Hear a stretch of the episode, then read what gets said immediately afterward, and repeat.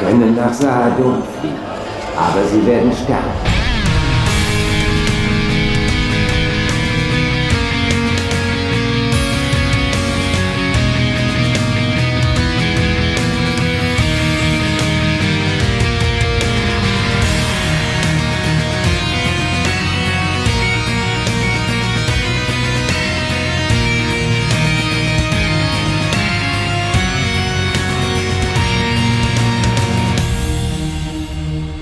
Ihr könnt diesen Podcast hören und ihr werdet Spaß dabei haben und nicht sterben. So viel sei schon mal versprochen. Hallo, hier ist der Graue Rat, der deutsche Babylon 5 Podcast. Wir begrüßen euch zu der Folge, die ähm, ausschlaggebend für mein Lieblingszitat von Babylon 5 war. Sie können nach Sahadum fliegen, aber sie werden sterben. Und heute erfahrt ihr endlich, was damit gemeint ist und wie es dazu kommen kann und wer überhaupt dahin fliegt. All das wird heute Thema sein. Und das bespreche ich unter anderem mit einem der Rückkehrer aus Kassel, wo letztes Wochenende die Timeless stattgefunden hat. Hallo nach Marburg. Hallo Alex. Hallo, lieber Tim. Ich grüße auch ganz herzlich. Ich freue mich wieder dabei sein zu dürfen und freue mich, die Folge endlich aus dem Weg zu räumen, weil ich mittlerweile so ein bisschen heiß bin, will die Besprechung endlich hinter mich bringen, um dann äh, irgendwie in die vierte Staffel einsteigen zu können. Aber bis zur Besprechung wollte ich noch sozusagen äh, jungfräulich sein, was den Rest angeht. Ja, ich habe ja gelesen, äh, auf unserer Homepage gibt es eine kleine Beschreibung. Ihr habt euch in Kassel kurz getroffen und äh, was mhm. heißt kurz getroffen? Eigentlich das ganze Wochenende getroffen. ja. Ich war ja dieses Jahr leider nicht dabei. Es gab äh, zu Currywurst und Pommes Planungen, die sich auf die nächste Woche ausgewirkt haben. Absolut, genau. Der Zeitraum jetzt ist ja spannend. Es finden ja nicht nur Doctor Who Conventions statt, nein, es finden auch andere Conventions statt und die sind etwas mehr in unserem Sektor angesiedelt. Und aus diesem Thema berichtet mit Sicherheit auch gerne unsere weitere Podcasterin, die heute mit dabei ist. Hallo, liebe Mary. Hallo Tim, ja, ich bin auch heil aus Kassel zurückgekehrt und vor allem äh, halbwegs satt, was ja auch nicht immer so der Fall ist. Ja, die pragmatischen Informationen kamen von dir, habe ich gelesen. Wenn man essen möchte, dann muss man auch sofort essen. Ja, genau, das habe ich gelernt. Sonst werde ich unleidlich. Dann ja. hast du doch bestimmt auch mal was zu erzählen. Was findet denn überhaupt nächste Woche statt? Beziehungsweise eigentlich diese Woche am Freitag und äh, am Samstag? Am Samstag, ja. Es ist äh, nicht mehr lange hin, aber ja, am 10. findet endlich äh, unsere kleine Convention, die Babcon, ich würde sagen ein Liebhaber-Event für alle Babylon 5-Fans statt. Und da gibt es ja ganz hervorragend zu essen, denn wir haben uns einen Spitzenkoch eingeladen, der praktisch inklusive ein kleines Menü für uns vorbereitet hat, wo es auch ähm, Speisen à la Mimba geben wird. Wow. Das klingt ja spektakulär. Hoffentlich werden alle satt. Wie viele kommen denn da circa? Du fragst mich nach Zahlen, aber ich glaube, es ja, kommen so um die 40 Leute. Ja, Wahnsinn. Und die kommen alle in das kleine Planetarium. Ja. Und das, wobei ich jetzt Leider. eigentlich schon zwei Stühle brauche. Platz ist in der kleinsten Hütte, das kriegen wir schon alles gewuppt. Und im kleinsten Planetarium. Da, da sowieso. Ja, mit genau. einer äh, Special ähm, Sternenshow, habe ich gehört, extra für uns. Mhm. Ja. Und von da wird es mit Sicherheit auch Berichterstattung geben. Wir sind ja nicht ganz äh, unausgerüstet. Ich denke mal, da wird das eine oder andere Zoom mitlaufen und O-Töne sammeln. Ähm, ich habe mir auch sagen lassen, dass es äh, Perks gegeben hat vom Crowdfunding, die dazu führen könnten, dass DVDs erstellt werden. Auch die müssen ja mit Material befüttert werden. Aber schon mal an alle, die vielleicht nicht die Chance haben, hinzukommen und mit uns zu feiern, 25 Jahre Babylon 5, die kriegen nachträglich natürlich auch noch Podcasts, die ein oder andere Nachklaps um die Ohren. Und wir haben auch noch weiteres vor nach der Babcon, denn damit endet ja für uns das Jahr noch nicht. Wir machen auch dieses Jahr wieder eine Staffelgala. Es ist ja jetzt äh, quasi vorbei wieder und die nächste Staffel kommt, dann machen wir eine kleine Pause, aber vorher gibt es nochmal eine Live-Staffelgala. Und ja. ne, darauf wollen wir natürlich alle jetzt schon mal hinweisen. Und da ist auch der geneigte Zuhörer wieder gefragt. Äh, schickt uns ein, was ihr einzuschicken habt. Äh, sagt äh, uns eure Meinung, was ihr von der Staffel, von den Folgen, von uns gehalten habt. Ist vollkommen egal, aber schickt uns einen Spieler. genau, zum Beispiel an goldkanal.der-grau-rat.de. Ich glaube nicht nur ein Spieler, wir würden auch, wenn du dir jetzt sagst, hey, ähm, ich spreche nicht nur so gerne vor fremden Leuten, aber so eine kleine Nachricht würde ich schreiben äh, schickt uns auch gerne was per E-Mail. Wir lesen das dann vor in unseren besten ja. ähm, Erzählstimmen. Auch da freuen wir uns ja. drüber. Ihr könnt uns auch ein Bild malen, aber wir versuchen das dann zu beschreiben. Aber das ist im Audiomedium immer so ein bisschen eine Sache. Das kommt dann in die Show Notes. Genau, und ich versuche das nachzumalen. Ja, genau. Genau.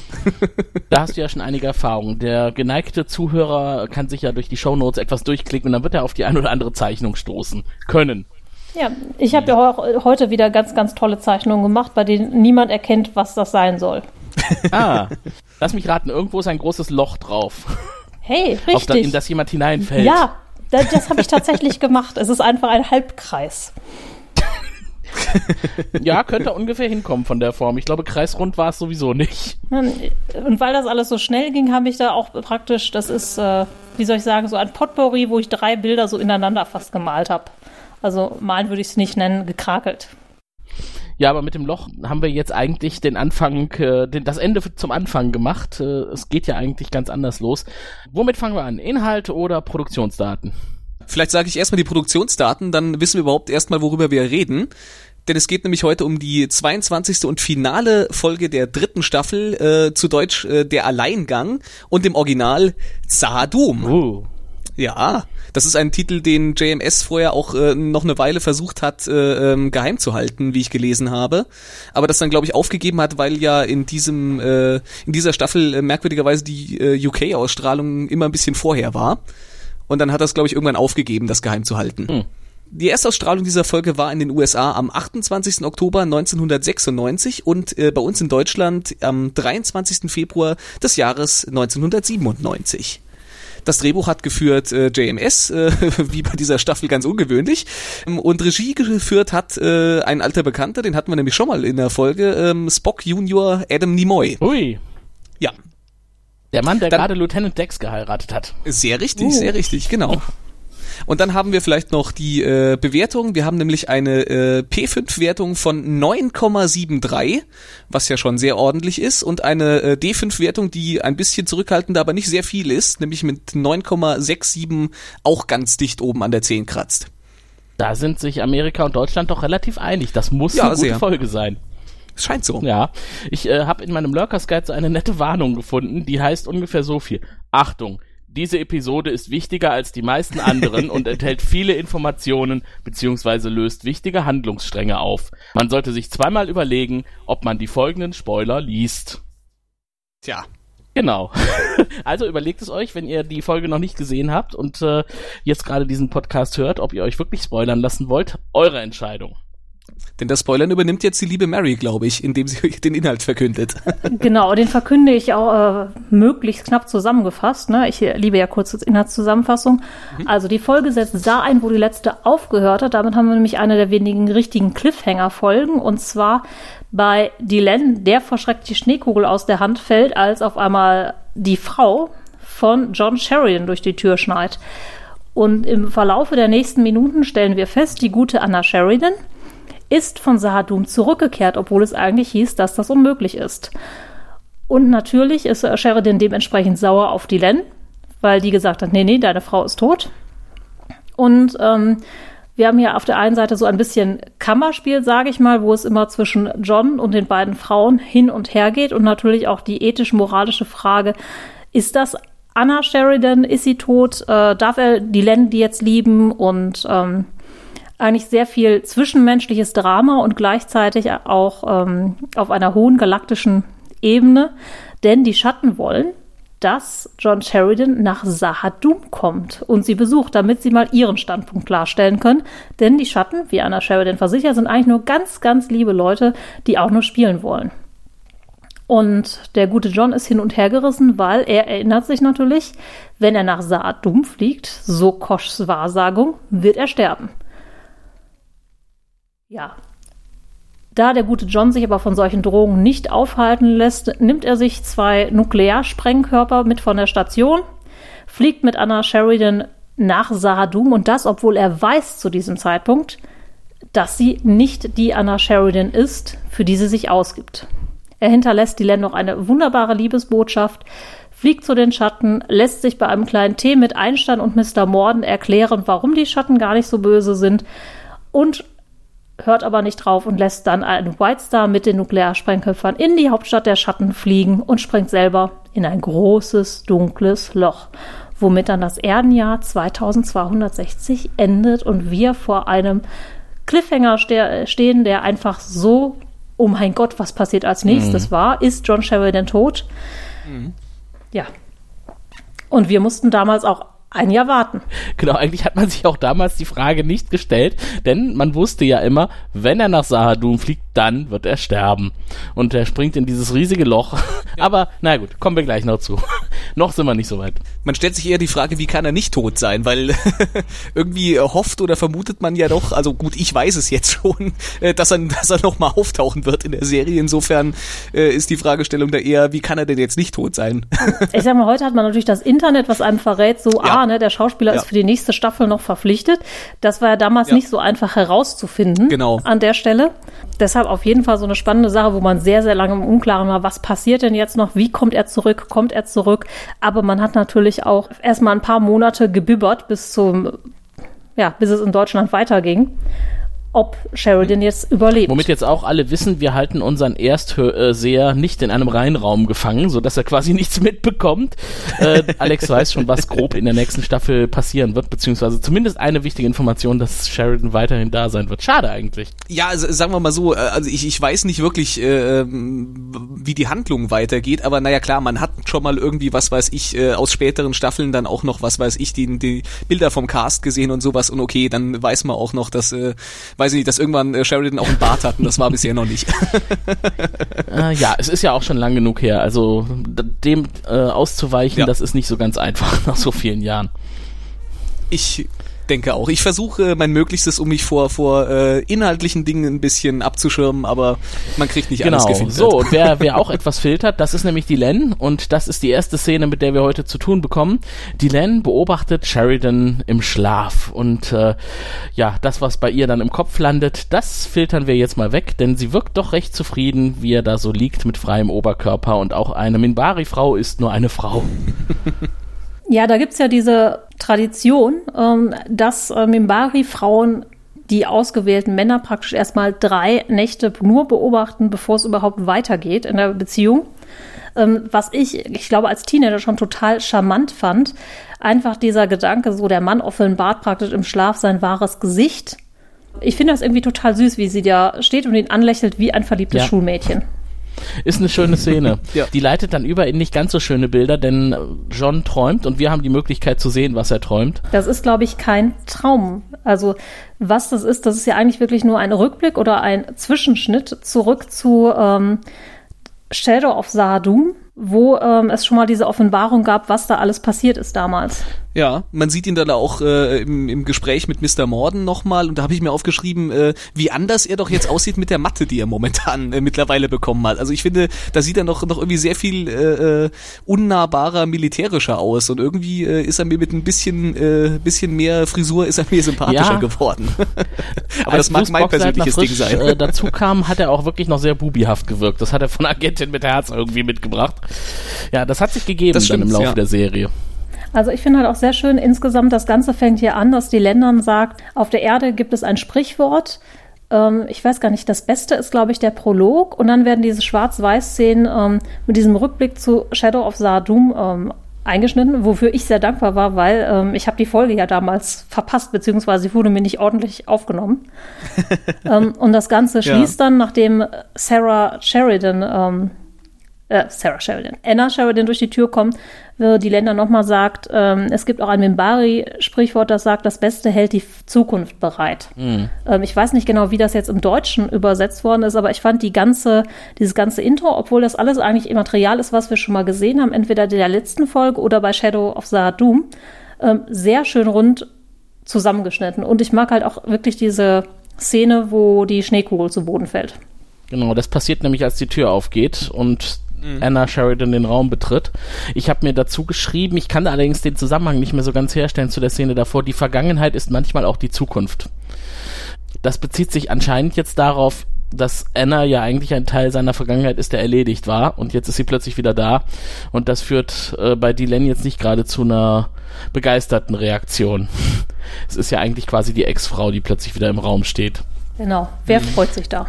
Wenn die Ex-Frau auf einmal an der Tür steht. Vor allem, sie ist ja nicht mal die Ex-Frau, ne? Sie ist ja eigentlich, selbst wenn sie für tot erklärt wurde, ist sie eigentlich, wenn sie jetzt auftaucht, noch seine mhm. Frau. Ich habe ja da was, was die deutsche Übersetzung angeht, nur aufgeschrieben, dass äh, so, so eine kleine Nuance, die mir einfach aufgefallen ist, weil ich beides äh, gesehen habe, äh, dass sie sich im, im, äh, im Original vorstellt als Johns Wife und man im Deutschen aber draus gemacht hat, äh, ich bin Anna Sheridan, Mhm. äh, John Sheridans Frau. Also es wirkt ein bisschen gestelzt, finde ich, dass sie diesen da Nachnamen da auch irgendwie nochmal doppelt einbringt. Aber wahrscheinlich war es der, der Lippensynchronisität Ja, der Deutsche an sich äh, hat keinen geschuldet. komplette Namen. Das stimmt. ähm, ich finde auch schön, dass Geborene so und so. hier direkt äh, Fronten geklärt werden. Wir haben halt so Schnitt, Gegenschnitt, einmal Anna und dann Ja. Sheridan und Dylan zusammen. Also wo direkt gezeigt wird, also Anna ist eigentlich auf der anderen Seite. Und auch wenn die Kamera ihr als Dylan dann den Raum verlässt, folgt, bis sie bei John ist, es wird schon ganz klar eine Distanz aufgebaut.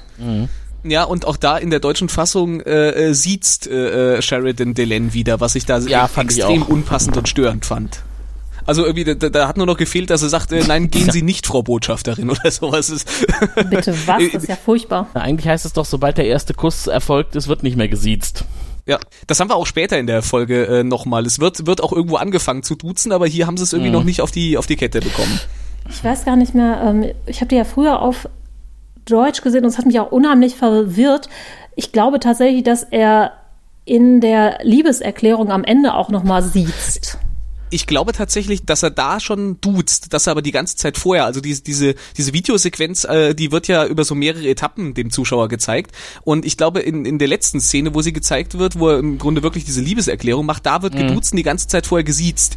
Wa- wa- Was dann natürlich, wenn man sich den Kontext bedenkt, äh, der muss irgendwie drei Viertel dieses Videos gesiezt haben und ist dann plötzlich in dem letzten Satz zum Ja. Du übergegangen. Ist Ja, vielleicht war das einfach merkwürdig. damals so, dass man es nicht beim Kuss gemacht hat, sondern bei der tatsächlich bei der Liebeserklärung oder der Aussage, ich liebe dich. Also wenn ich, wenn ich was zu sagen gehabt hätte, ich finde irgendwie drei Nächte äh, neben dem Bett sitzen und beim Ja. Schlafen beobachten ist schon intim Das genug, ist dass das man Jahr mal duzen kann. 2018. Heute sehen wir das so. Ja, vor allem geknutscht haben sie ja schon, ne? Ja, stimmt, genau. Geknutscht haben sie ja doch eigentlich auch schon, ja. äh, ja, auf jeden Fall ist das jetzt nicht dazu angetan, dass die Situation mit Anna so hervorragend funktioniert. Äh, äh, Dylan entsetzt, Sheridan entgeistert und Anna findet das eigentlich ganz gut, dass Dylan jetzt den Raum verlässt. Und ich finde, diese Entgeisterung, die wird von Boxleitner ganz Total, großartig ja. gespielt. Also das, Ja. das ist, das ist eine, das ist eine unglaublich schöne Performance. Das ist sehr natürlich, ich glaube, äh, genauso äh, durch den Wind und Wortkarg würde da jeder ich meine, stehen. das ist eine tote Frau. Die hat er für, für Jahre lang Ja. für tot gehalten. Und da steht sie Ja. plötzlich wieder.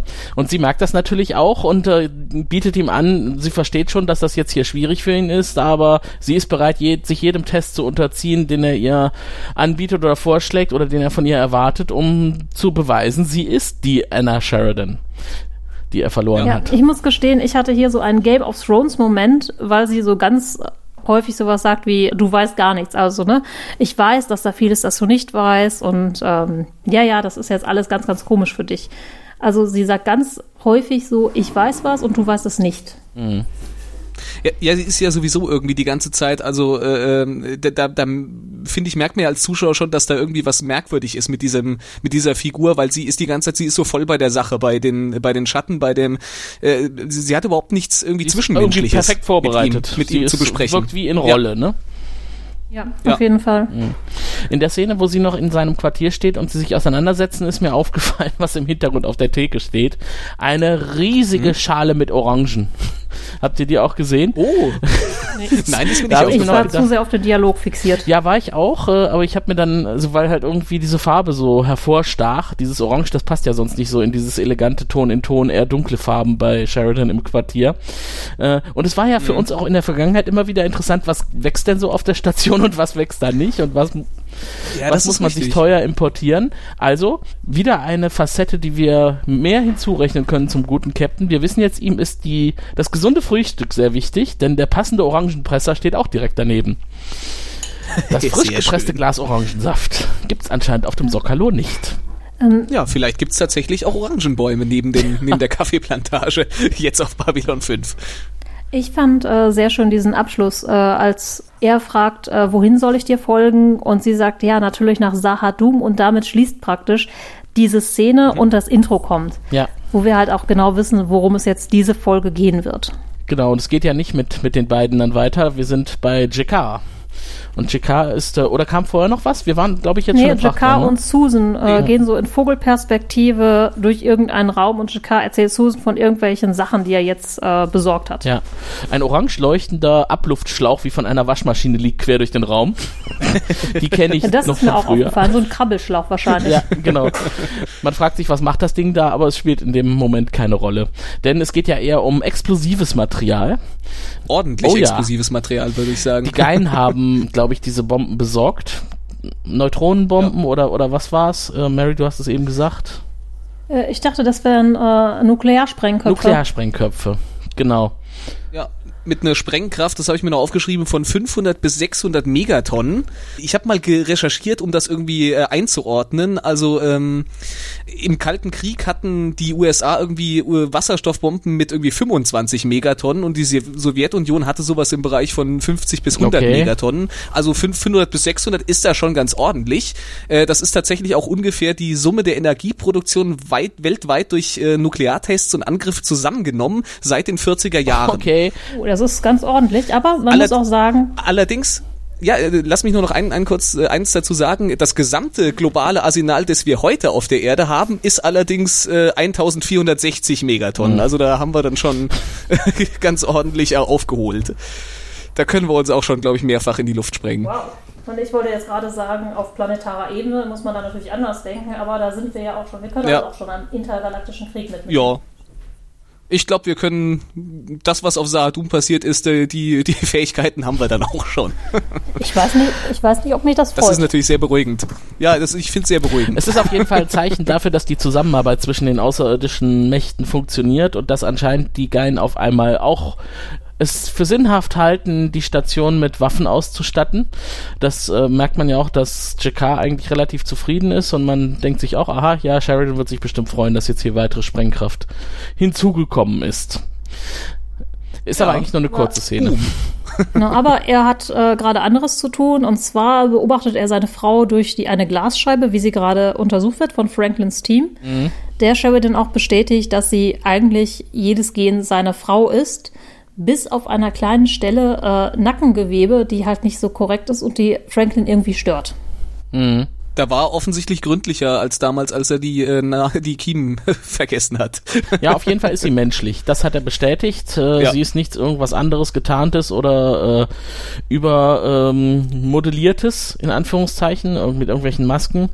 Sie ist tatsächlich Anna Sheridan mit Ausnahme dieser kleinen Narbe. Ja, das ist für Sheridan jetzt äh, schwierig, denn er muss sich jetzt mit Dylan auseinandersetzen. Und die äh, weiß natürlich nicht, was passiert ist und war ja auch bei dem Gespräch nicht dabei und auch bei dem, was, was weiterhin dann abgestimmt wurde, Thema Sahadum.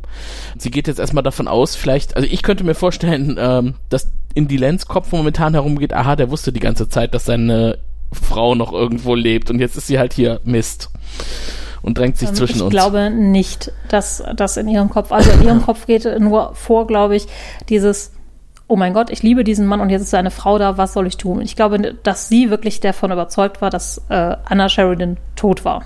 Ja, davon war sie überzeugt, aber ich glaube, dass sie vielleicht in dem Moment klären möchte, ob er das wusste, dass sie noch lebt. Weil sie schreit ihn an und ist, äh, oder du denkst, das ist jetzt eigentlich nur der Tatsache geschuldet, dass sie enttäuscht ist oder den Mann, den sie liebt, nicht verlieren möchte, ne? Ne, Es geht auch aus einer Verteidigungshaltung heraus. Ne? Er fängt ja auch an, ihr starke Vorwürfe zu machen, dass sie ihn nicht darauf vorbereitet hat, dass einer noch leben könnte. Also, dass, wenn sie laut wird, das ist aus einer reinen Verteidigungshaltung heraus, weil sie ihn nicht verlieren möchte und wirklich hinterher ist, zu beteuern, nein, wir sind davon ausgegangen, dass Anna nicht mit den Schatten zusammenarbeitet und gestorben ist auf Sahadum, genau wie der Rest der Icarus. Und da kommt nämlich dann auch der Konflikt von der anderen Seite, weil jetzt John im Gegenzug sich als nicht voll im Boot gefühlt äh, oder ins Boot geholt gefühlt hat. Naja, hat er ja. Ja. auch ein bisschen recht, weil äh, sie, sie gibt ja auch zu, dass selbst wenn sie gewusst hätten, dass sie gelebt hätte, sie es ihm wahrscheinlich nicht erzählt hätten, weil äh, er sich dann aufgemacht hätte, sie zu retten und sie das nicht äh, hätten zulassen können. Ja, vor allem diese Aussage, sie, also Dylan und Kosch wollten nicht, dass er nach Sahadum fliegt. Das ist ja wirklich sehr manipulativ, ne? Zumindest ist sie ehrlich in diesem Moment. Also es, es, es hilft vielleicht der Situation nicht, aber sie ist zumindest dann wenigstens Mhm. da sehr ehrlich. Okay, aber Mimbari lügen ja auch nicht, nicht wahr? Ja, eben. Und Ja. ähm, Ja. ich glaube, das ist ja aus einer Situation rausgekommen, noch bevor die Beziehung zwischen den beiden zustande gekommen ist, dieses Manipulative. Da haben sie ihn Ja. ja, nur als den Anführer gesehen, den sie brauchen. Und ich muss gestehen, dass ich diesen Dialog und auch die Kameraarbeit ganz, ganz toll finde und auch die schauspielerische Leistung von beiden. Ja. Das ist nämlich auch der Moment, in der ihr gesteht, er hatte angefangen, sie zu lieben und das ist jetzt dem nicht besonders zuträglich. Und nicht nur das, er hat über eine gemeinsame Zukunft halt nachgedacht. Ja. Genau, und an der Stelle nochmal zu dem, was Alex eben sagte, Siezen. Ne? Also dieses ganze Gespräch findet in der Ja. Siezform statt. Ganz Ernst? übel. Furchtbar. Ja, ja, ja. Gerade wenn man über so intime Geschichten spricht und Beziehungen und Liebe, Siezen passt nicht. Also muss man vielleicht wirklich nochmal gucken, wer das Nee. damals synchronisiert hat. Der soll sich bitte im Nachhinein noch schämen. Na, Da sprechen wir, glaube ich, nächste Woche mal mit dem Herrn Erdmann drüber. Ja, gute Idee. Nee, ich glaube, es ist tatsächlich wirklich so, dass äh, konsequent in dieser Folge noch gesiezt wird bis am Ende zur, zur fernmündlichen Liebeserklärung. Mhm. Und das ist schon echt Ja. ein bisschen hart. Das stimmt. ja, so, aber das Ganze endet eigentlich dann mit der Frage, ähm, ob sie ihn irgendwann ins Vertrauen gezogen hätte, ob sie es ihm erzählt hätte. Und was antwortet sie darauf? Vielleicht, kommt drauf an. Ja, aber das Ganze endet eigentlich damit, dass er geht und sie sagt, ähm, ich liebe dich. Und im Englischen sagt sie halt nicht nur ich liebe dich, sondern I do love you. Also wirklich dieses ähm, Bestätigende. Ich liebe dich, egal was du jetzt denkst. Und er geht halt ohne ein Wort zu sagen und sie bleibt dann alleine Ja. zusammengesunken auf diesem äh, wunderschönen Stahlbank sitzen. Und damit endet praktisch, äh, das ist war praktisch die letzte gemeinsame Szene mit den beiden, bevor er losfliegt. Und das ist ja eigentlich ein Riesenstreit, wo man denkt, oh mein Gott, jetzt ist alles vorbei. Ja, herzzerreißend. Also eigentlich ist es vorbei zwischen den beiden. Genau, und was halt auch wirklich zeigt, wie realistisch Babylon 5 ist, weil man kann sich halt auch mal richtig für richtig fetzen, aber das ändert halt nichts an den Gefühlen. Mhm. Ich habe es in, in der Besprechung der letzten Folge schon gesagt, ich äh, hätte irgendwie schon am Ende der letzten Folge, als die Ex-Frau auftaucht, oder eben nicht Ex-Frau, als die Frau auftaucht und gerade jetzt auch bei diesen Sachen, ich glaube, ich hätte gerne die Mary von damals gesehen, die so mitgefiebert hat mit dieser Liebesgeschichte. Du warst doch wahrscheinlich am Boden zerstört, oder? Ich war total am Boden zerstört. Ich hatte, glaube ich, Tränen in den Augen. Also dazu muss man sagen, ich heul nicht so häufig bei ähm, Filmen oder Fernsehserien oder so. Ich kann mir Titanic ansehen und denke nur, oh mein Gott, stirb endlich Leo. Aber das hier und auch die letzte Folge und die aller, allerletzte Folge Babylon 5, da laufen mir die Tränen runter, auch heute noch. Und ich weiß ja, was passiert und Mhm. ich finde es einfach, es ist emotional total schön gemacht, total realistisch und es holt mich einfach ab. Diese beiden Menschen, die sind einfach, das ist perfekt geschriebene Charaktere, perfekt geschriebene Dialoge. Da fühle ich mit. Und ja, das war Du meinst früher, dieser als eine ich Mensch und die eine Teenager war. Minbari. Ach ja, Da kann man vielleicht auch wieder gegen den modernen Spoiler-Wahnsinn argumentieren. Äh, man, man kann da sogar alles wissen, was passiert. Aber wenn es gut ist, dann ist es auch beim x-ten Mal sehen und man weiß, was passiert. Trotzdem Ja. immer noch gut. Also da Natürlich. kann ich mich Mary nur anschließen. Wenn ich die allerletzte Folge Babylon 5 schaue, dann äh, laufen auch mir die Tränen übers Gesicht. Sehr bewegend. Und für mich war, ich meine, jedes andere Mädchen hat immer gedacht, ah, mein Prinz kommt irgendwann auf einem weißen Ross daher und holt mich ab. Oder vielleicht hat irgendeinem Sänger hinterhergefiebert oder sowas. Die kleine Mary hat immer gedacht, oh, hoffentlich treffe ich mal meinen Captain Sheridan. Das heißt, Der kann ja auf dem weißen Stern daherkommen. Ja, genau. aber das bedeutet, in der nächsten Szene ist jetzt nicht unbedingt dein Prinz, der an den Hof abberufen wurde, zu sehen. Das war, Nee, Das ist mein Prinz. wir sind auf dem Sockerlo und äh, haben Wir und äh, Londo bei Tisch und dem Trinken äh, gesehen. Äh, Londo erzählt, was momentan so bei ihm los ist und äh, es sieht nicht so interessant aus. Ja, denn er wurde an den Hof also- befördert. Und genau. Er wurde Genau. wegbefördert, sozusagen. Richtig. Und wir meint, eigentlich müsstest du dich doch freuen, aber ähm, zum einen ist das halt viel zu spät. Er meinte, vor 20 Jahren hätte diese Beförderung kommen müssen und die kommt halt auch nicht, weil ich sie verdient habe, sondern ähm, weil sie Angst vor mir haben. Und das ist wieder so ein Schritt, wo man merkt, Londo weiß, dass er den falschen Weg eingeschlagen hat. Ne? Also Londo möchte eigentlich nicht gefürchtet werden. Er möchte wie jeder Mensch, Mimbari oder ähm, Centauri auch nur geliebt werden. Und das ist halt nicht das, was gerade angesagt ist. Ja. ja. vor zehn Jahren hätte man ihm das anbieten können, da hätte er sich gefreut. Jetzt äh, ist es einfach nur noch unangemessen und man will ihn dadurch besser kontrollieren, indem man ihn an den Hof zurückruft. Aber in dem Moment be bekommt er einen Drink ausgegeben und auf die Frage, von wem das kommt, ja, hieß es, ein Freund über gemeinsame Verbündete hat diesen Drink spendiert. Mhm. Und da weiß natürlich der kundige Babylon 5 Zuschauer auch, aha, das muss ja wieder irgendwas mit Mr. Morden und den Schatten zu tun haben. Ich meine, der, der den Drink vorbeibringt, das ist ja auch schon im Grunde die, die, die das, das äh, Sparmodell ja. von Mr. Morden. Das ja, habe ich auch gedacht. Vor allem die gleiche Frisur, ne? Die scheinen alle den gleichen Friseur zu haben. Ja. So leicht mhm. schleimig. Das ist, uni, das ist uniform bei denen. Und ich glaube, der Friseur sind die Schatten. Und in der deutschen Fassung hat er die Synchronstimme von Tom Paris. Das ist mir auch sofort ah, aufgefallen. Mein Gott. Okay. Spektakulär. Jetzt will Mary die deutsche Version nochmal gucken. Ja, ich glaube auch. so verliebt war ich in Tom Paris, glaube ich nicht, schon gar nicht in seine Synchronstimme. Was er ja noch als Nachricht hat, ist, verlassen Sie die Station. Hau sofort ab, wenn dir dein Leben lieb ist. Ja, genau. Sie können auf Babylon 5 bleiben, aber dann ja, werden sie sterben. Genau, eigentlich umgedreht. Äh, das das äh, will aber Londo nicht, denn er hat ja vorher schon begründet, dass er eigentlich nicht an den Hof zurück will. Londo will immer da sein, wo, wo was los ist und wo er Chancen hat. Und das ist Babylon 5 momentan. Man hat ja. auch nicht das Gefühl, er bricht jetzt überstürzt auf, aber die Warnung ist eigentlich schon relativ eindeutig. Geh. Sie ist auf jeden Fall eindeutig, aber ich glaube, Londo geht in dem Moment wirklich das Risiko ein und sagt, ist mir scheißegal. Mhm. Wo man auch sieht, er hat ja. sich ganz schön geändert. Das stimmt. In der ersten Staffel hätte er sofort seine Koffer gepackt und wäre weg gewesen. Ja, aber vielleicht verlässt er sich jetzt auch einfach drauf, dass er als Verbündeter der Schatten so wichtig ist, dass man ihn hier nicht einfach äh, Leib und Leben riskieren lässt. Trotz Warnung, dass er einfach jetzt so locker bleibt und sagt, äh, die werden hier schon nichts tun, solange ich hier bin. Naja, vielleicht hat er auch einfach schon ganz schön einen im Tee, wenn man sich die Gläser da auf ja. dem Tisch ansieht ja. und Wirs Kommentar vorher dazu rechnet. Also, und Betrunkene sind ja eh mutiger. Das stimmt, ja. Ja, vielleicht äh, ist er danach ja dann auch mit relativ hohem Alkoholpegel in die Krankenstation gefallen. Da hätte er auf Franklin treffen können. Mein guter Freund, äh, heute bei Facebook hat mir jemand einen Franklin äh, Stationsausweis äh, angekündigt für, nächste, für nächsten äh, Samstag. Ich bin mal sehr gespannt, ob er den mitbringen wird. Ich habe äh, in einem Anfall von Schwäche zugestanden, dass ich ihn tragen werde. Oh mein Gott, wir hätten die alle einen mitbringen können, glaube ich. Hast du die auch gesehen bei, bei der Timelash? Ja, ich glaube, alle haben die gesehen. Und komischerweise, die Security-Dinger waren halt schneller weg, als wir die kaufen konnten. Aber die von der Medical Division, die gab es noch. Ah, ja, siehst du, und da hat jemand zugeschlagen. Viele Grüße an den guten Fedor. Ich weiß auch Stelle. wer. Ja, genau. Hiermit sei er enttarnt er lief auf der Timelash auch mit seinem Security-Ausweis rum. aber, aber jetzt mal ganz ernst, wir müssen tun? mal ganz kurz einen Exkurs machen. Warum ist eigentlich Babylon 5 auf der Timelash so angesagt gewesen?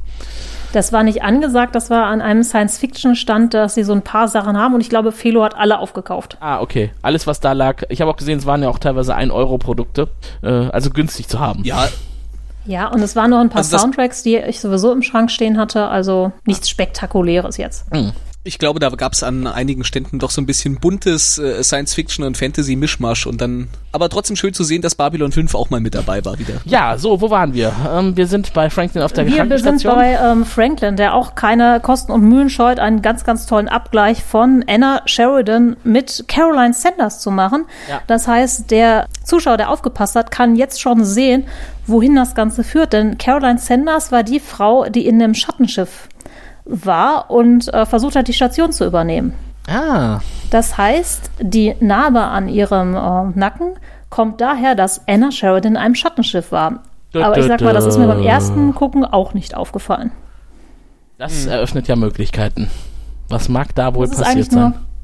eine ganz, ganz kurze Sequenz, wo man einmal das Bild von Anna Sheridan sieht, einmal das von Caroline Sanders. Es wird übereinander gelegt und Franklin guckt drauf und das war's eigentlich. Und für die 90er Jahre war das eine sehr tolle Animation.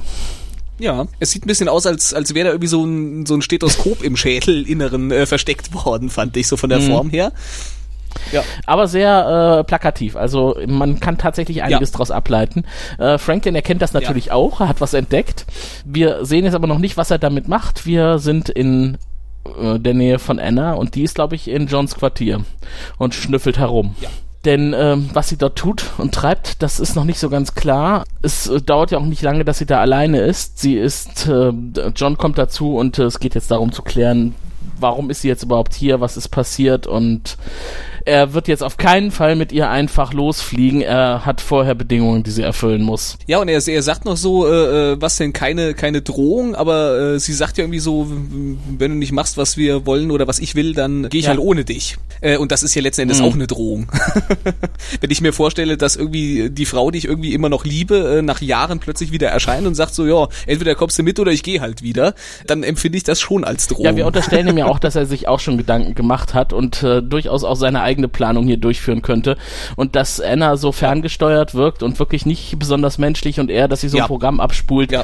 das denke ich mal, hat er auch gemerkt und deswegen merkt sie auch, dass ja. er ganz schön in ihre Parade schießen könnte. Ja, ich sag mal, sie hat auch keine menschlichen Regungen gezeigt, außer wirklich ähm, eine Umarmung, ne? Und die war halt auch eher so, hm, ich muss jetzt jemanden mal umarmen. Ja, das ist, ist schon über die, über die ganze Zeit äh, sehr auffällig, wie, wie äh, unmenschlich sie sich da irgendwie verhält. Halt. Und äh, ja, sehr, sehr kalt. Also ich hoffe mal für ihn, dass äh, die originale Anna nicht wirklich so war. Sonst, äh, naja, besser, dass sie weg ist. Nee, das stellt sich ja noch raus, ne? Genau, er verlangt jetzt von ihr meine Voraussetzung, meine Bedingung dafür, dass ich dich begleite. Ich bin ja grundsätzlich bereit dazu, ist, ihr müsst mir sagen, du musst mir sagen, was nach dem Absturz passiert ist.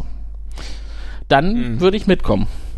Und das scheint, äh, ja. dazu scheint sie ja bereit zu sein, denn sie lässt sich drauf ein. Was ich übrigens sehr schön finde, auch an dieser Stelle oder in allen Stellen, wo die beiden sind, es wird eine bildliche, räumliche Distanz immer zwischen den beiden aufgebaut. Also selbst wenn sie nah beieinander stehen, wird die Szene immer so aufgebaut, dass man sieht, die gehören nicht mehr zusammen. Ja. ja also du, bei, du meinst jetzt die Szene, wo sie hauptsächlich vom Hinterkopf aus zu sehen ist und er mit Gesicht, um auch seine Regungen zu zeigen.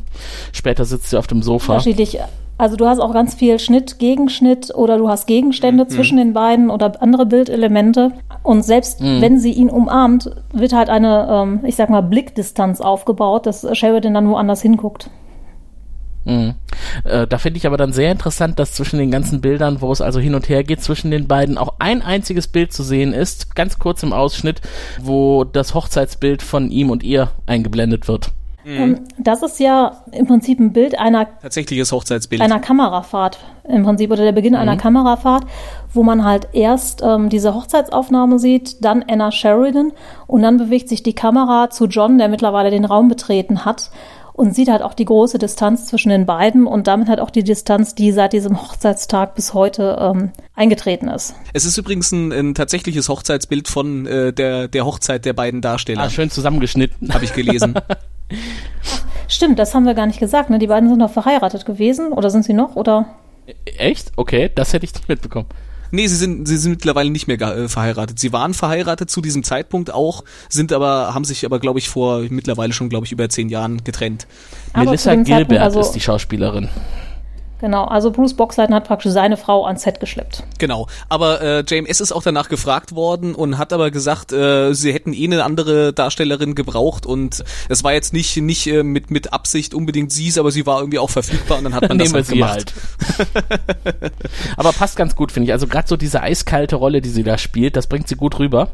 Und auch jetzt in der in der Retrospektive, wo sie quasi äh, erzählt, wie es dazu gekommen ist, dass sie jetzt da ist, das geht ja sehr weit zurück. Äh, auch spannend finde ich dieser Anknüpfpunkt. Wir haben ja in der Vergangenheit auch schon die Folge gesehen, als es um das Ausgraben des Schattenschiffs auf dem Mars ging. Und genau da knüpfen wir jetzt wieder an und sie erzählt die Hintergründe. Was also passiert ist an der Stelle, wo dann die Beobachter von der unmittelbaren Ausgrabungsstelle damals vertrieben worden sind und das Schattenschiff ausgegraben wurde, was da passiert ist. Es wurde nämlich ein Peilsender angebracht. Genau. Denkt man ja eigentlich auch erstmal nicht, weil es ja heißt, alle, die das Schattenschiff berühren, sind gestorben. Also irgendjemand muss die dicken Handschuhe angezogen haben. Da hat einer die Kneifzange genau. ausgepackt. Was ich insgesamt an der Folge auch gut finde, ist, ähm, das sind ja alles Szenen, die wir schon mal gesehen haben. Also gerade diese Bilder von Saat Doom mhm. sind, glaube ich, 43 Mal recycelt worden. Ähm, das mit dem Schattenschiff haben wir gesehen. ähm, die Szene am Anfang mit Sie werden sterben ähm, haben wir gesehen. Und trotzdem wird das so aufbereitet, dass es irgendwie mega spannend ist und irgendwie so wie, ach ja, Absolut. so war das und so ist das. Ja. Ähm, Finde ich halt total großartig, auch wenn ich dieses Maul, durch das man dann die ersten Schatten sieht, ähm, das wirkt ein bisschen zu sehr, oh, da sind die Bösen. aber trotzdem auch gruselig. Aber hatten wir, hatten wir da die Schatten selber schon gesehen? Nein. Weil ich glaube, diese Szene äh, mit dem Ma- Maul im Grunde, die haben wir ja schon sehr viel früher gesehen. Die ersten Schatten, die wir wirklich tatsächlich gesehen haben, das war ja dann doch eine Ecke später und ich glaube, das war jetzt dann eben nochmal diese Fahrt da rein und dann äh, Schatten zu sehen zu bekommen, das war dann im Grunde schon das neue Element, was man Genau, jetzt hier wir sind gezeigt erst hat. auf dem Mars, da wurde das Schattenschiff entdeckt, das hat eine Nachricht gesendet äh, und man hat dann, als das zweite Schattenschiff kam, also das erste vorher mit einem Peilsender ausgestattet und dadurch beide nach Sahadum verfolgen können. Und das Genau, war dann ja. die Expedition, die stattgefunden hat, auf der also dann Anna Sheridan auch dabei war. Und da haben sie auf dem Planeten Sahadum aufgrund von Energiesignaturen in den Höhlen die Schatten, die schlafenden Schatten gefunden.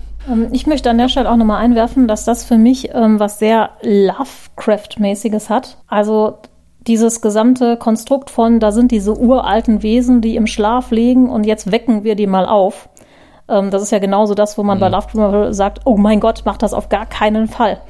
Und das ist aber so von der Story und auch wie die Schatten dargestellt werden, ähm, glaube ich schon, dass der gute äh, JMS sich da schon hatte inspirieren lassen. Mm, Das glaube ich auch. Die Frage ist allerdings, ob bei den äh, großen Vorbildern, von denen er sich hat inspirieren lassen, auch so viel, äh, ja, quasi danach weich gewaschen wurde. Denn Anna erzählt jetzt, ja, also sie heißen eigentlich auch noch nicht mal Schatten. Schatten klingt ja irgendwie ganz böse. Sie haben einen so schwierigen Namen, den kann keiner aussprechen. Ja, vor allen Dingen äh, nicht nur nicht nur das, sondern der ist 10.000 Ja, Buchstaben lang. Also Entschuldigung, wer hat sich denn die die Mühe gemacht, diesen Buchstaben, diesen diesen diesen Namen zu übersetzen, um dann festzustellen, der ist ja in unserer Sprache 10.000 Buchstaben lang. Das ist das ist Blödsinn. Das ist so so so dummes äh, Science-Fiction-Klischee-Gewäsch. Das fand Die ich auch echt Wallonen haben keine 10.000 Zeichen Namen. Also da muss ich ganz ehrlich sagen, dass das halt auch für mich was ist, was eher aus diesem ganzen Lovecraft-Gedöns kommt, wo du ja auch immer diese Ja. Namen und Sachen hast, die du nicht aussprechen kannst, unaussprechliche, viel zu lang, bla bla bla. Ähm, sie bringt das, glaube ich, gerade im Deutschen auch total falsch rüber. Oder ich sag mal, das ist halt so die, ihre lapidare Art, aber wenn du das anders erzählen würdest, wäre das gruselig. Wenn du das in einem Horrorfilm hättest und jemand das richtig betont, das sind uralte Wesen und sie haben einen Namen, der unaussprechlich ist, bla bla, dann ist es gruselig. Also da- das ist das ist im tatsächlich im Deutschen äh, sagt sie glaube ich auch nur sowas äh, nach dem Motto der Name ist äh, unaussprechlich äh, und das fand ich ganz okay. Im Englischen ist es halt wirklich dieses konkrete irgendwie 10.000 äh, Zeichen lang, wo ich dann gesagt habe, naja komm, das ist jetzt irgendwie so ein bisschen ja Aber grundsätzlich, wenn man in der Situation ist und auf diesem Planeten eine Höhle findet, in der eine uralte Rasse, eine sehr überlegene Rasse äh, geweckt wird, dann stelle ich mir jetzt die Frage, die ist vielleicht ein bisschen banal, wenn man so auf so Basics zurückgeht. Ich meine, Schatten, ne? Die tragen keine Kleidung, die sind jetzt irgendwie auch nicht äh, besonders kommunikativ. Wie bauen die eigentlich Schiffe? Wie bauen die Städte? Verwenden die dazu ihre eigenen Körper oder haben die irgendwelche Maschinen geschaffen, die das für sie machen? Aber auch die müssen ja irgendwie gebaut werden. Also nicht falsch verstehen, ich mag diesen Grundentwurf des Schattens also schon ziemlich gerne. Ich finde auch, es ist eine der großartigsten Monsterrassen, die es so in der Science Fiction gibt, äh, weil es auch gerade, wenn sie irgendwo auftauchen, so auf Babylon 5 oder äh, Morden begleiten, dann schon sehr beängstigend wirken. Aber in der Praxis mit diesem Körper, eigentlich als weit entwickelte, als weit entwickelte Rasse, ist man eigentlich nicht mehr so in der Lage, mit seiner Umwelt zu interagieren, oder? Da möchte ich jetzt direkt eingrätschen. Und zwar ist das auch wieder A, bei den großen Alten abgekupfert und wir erfahren das auch viel, viel später in der Serie. Und zwar haben große, alte, allmächtige Wesen immer Dienerrassen, die für sie durch die Gegend gehen, Häuser bauen, Leute versklaven und das machen, was große, alte Rassen sonst noch brauchen, aber äh, unter ihrer Würde ist. Und viel Okay. später taucht ja auch diese erste Dienerrasse auf, von der wir vorher niemals gehört haben. Insofern ist Okay. das halt ein ganz, ganz altes Konzept. ein bisschen auch wie bei Star Trek beim Dominion die Gründer und und ihre ganzen Dienerrassen, Genau. die sie sich da herangezüchtet haben. Stimmt, ja. die Gründer Nur leben ja ist eigentlich halt- auch nur in einer großen Suppe und bauen nichts. Ja, die machen so ihr Ding und dass die wirklich rausgehen und im Krieg mitmachen, das war ja bei Deep Space Nine auch eher ein neues Ding, was die vorher nicht so gemacht haben. Ähm, Genau. Und ich sag mal, bei den Schatten finde ich es eigentlich ganz gut, du weißt nichts von denen. Auch das ist wieder so ein ähm, Mythos-Element, wo man sagen kann, einfach dieses Unbekannte, das erzeugt auch so ein bisschen Grusel oder Horror. Also im Prinzip sehen wir hier eigentlich schon fast zu viel von den Schatten. Ähm, danach sind sie so ein bisschen entmystifiziert. Aber je mehr man halt Ja. über irgendwas weiß, was Grusel verbreiten soll, desto weniger gruselig wird es. Wenn du das Monster voll in die Kamera hältst, ist es nicht mehr gruselig. Ich finde die Schatten aber trotzdem immer Ja. noch sehr eindrucksvoll. Und äh, letztendlich finde ich auch Science Fiction, die dem Zuschauer immer alles überlässt, klar, einerseits ganz schön für die Fantasie, aber andererseits machen sich manche da auch zu leicht. Und überlassen einfach auch zu viel dem Zuschauer. Insofern finde ich die Schatten eigentlich, ich meine, ihr merkt es ja jetzt selber, wir reden drüber und machen uns Gedanken, wie kann man so eine Rasse in einem äh, fiktiven Universum anordnen und wie könnten die leben und ihren Tag gestalten. Es führt ja trotzdem dazu, dass man drüber nachdenkt. Auch wenn man sie gesehen hat. Weil man halt eben nicht alle Aspekte sich direkt erklären kann. Ähm, aber gerade sowas, ne, so Tag erklären, das sind halt diese entmystifizierenden Sachen, ne? Wenn man den äh, Schatten sieht, wie er Kaffee auf dem Sockerlo trinkt, dann hast du keine das Angst mehr vor ich dem. großartig. ja, warum nicht? Mal mit dem Shuttle ein Glas Bier trinken. Aber die Schatten sind, sind ja eigentlich relativ unkompliziert. Es stellt sich nämlich heraus, die äh, töten gar nicht alle Menschen, die sie dann da treffen.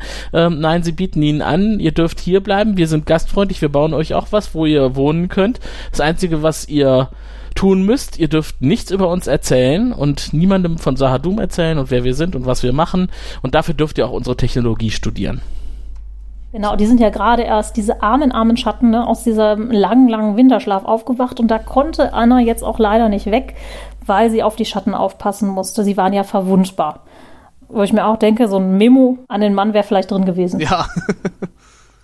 Ja, aber das war ja zwischen den beiden abgemacht, dass, äh, dass der Job ja vorgeht und dann kann man auch schon mal vier Jahre weg sein, ohne sich zu melden.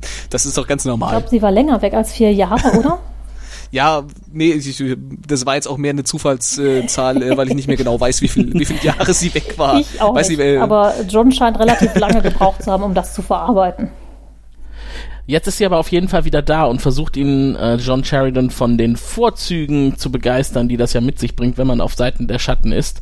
Man könnte durch die Technologie alleine, die man studieren kann bei den Schatten, die Menschheit 10.000 Jahre Entwicklung überspringen lassen. Das reißt ist schon eine erstmal. Hausnummer. Und außerdem, die Zeit läuft ja auf Sahadum auch ganz anders und daher hat sie gar nicht gemerkt, wie lange sie schon weg war. Und äh, ja, es war eigentlich gar nicht ihre Schuld. Das ist wie wenn du auf einer total geilen Party bist und dann fällt dir auf einmal auf, Mist, die Sonne geht auf und du hast deinem Mann gar nicht Bescheid gesagt, oh, ich bin mal weg, Ja. ich komme später. Ich, ich bin nur kurz ich Zigaretten wollte doch um neun zu Hause sein. Ja, die Szene ist dann auch ähm, im Prinzip damit abgeschlossen, dass er sagt, okay, ne, ich komme mit. Und ich glaube, die beiden verlassen den Raum und dann gibt es so einen Kameraschwenk auf Franklins Unterlagen, wo man auch wieder diesen Vergleich sieht, wo ich mir denke, ey, die war den ganzen Tag Zeit in dem Raum. Ich glaube, Sheridan hat dieses Pad zwar mitgebracht und da abgelegt, aber hat die das nicht geschnallt? Das ist, glaube ich, das Einzige, was mich ein bisschen stört in äh, der ganzen Folge. Vielleicht war sie einfach wie ich so entsetzt davon, wie dick dieses Pad war. das war ja quasi äh, fünfmal äh, dicke Taschenlampenformat. Also gar nicht vergleichbar mit einem heutigen iPad zum Beispiel oder einem Samsung Tab oder was es da so alles gibt. Ja, das wusste man halt damals noch nicht, als Babylon 5 produziert wurde, dass wir im Jahr Das war 2018 damals schon. die Zukunft. Das war die Zukunft. ich, Aber das war noch so, das war noch dieser, dieser Schwenk, den fand ich noch okay als Andeutung darauf, dass Sheridan weiß, was da abgeht. Ähm, wir, wir haben dann äh, nachher noch, nachdem, nachdem sie dann schon unterwegs sind, noch die Szene, wo äh, der liebe Doktor nochmal zu Susan hingeht und nochmal sagt so, Nanu, warum ist der denn weggeflogen? Ich habe dem doch gesagt. Äh, äh, das war mir dann ein bisschen zu viel des Guten. Das war dann so ein bisschen, wo ich mir dachte, ja, jetzt hat's auch der letzte Idiot unter den Zuschauern verstanden. Unter Zuschauern sind ja immer viele Idioten. Insofern finde ich das gar nicht so schlimm. Ich habe halt nur gedacht, Klar. wenn er das da wirklich hinlegt, also ich hätte es halt cool gefunden, wenn er es in dem Moment abgelegt hätte, wenn Anna an ihm vorbeigeht. Ne? Aber im Prinzip lag es ja da so im Raum, dass sie es hätte sehen können. ja, irgendwie haben sie es übersehen. Sie hatten ja auch andere Dinge im Kopf, muss man ja erklärend dazu sagen. Ja. Und die nächste Szene finde ich aber auch sehr schön. Also wir haben insgesamt in dieser Folge ja eigentlich nur diesen Haupthandlungsstrang und dann begegnen wir aber eigentlich allen wichtigen Figuren zumindest einmal kurz.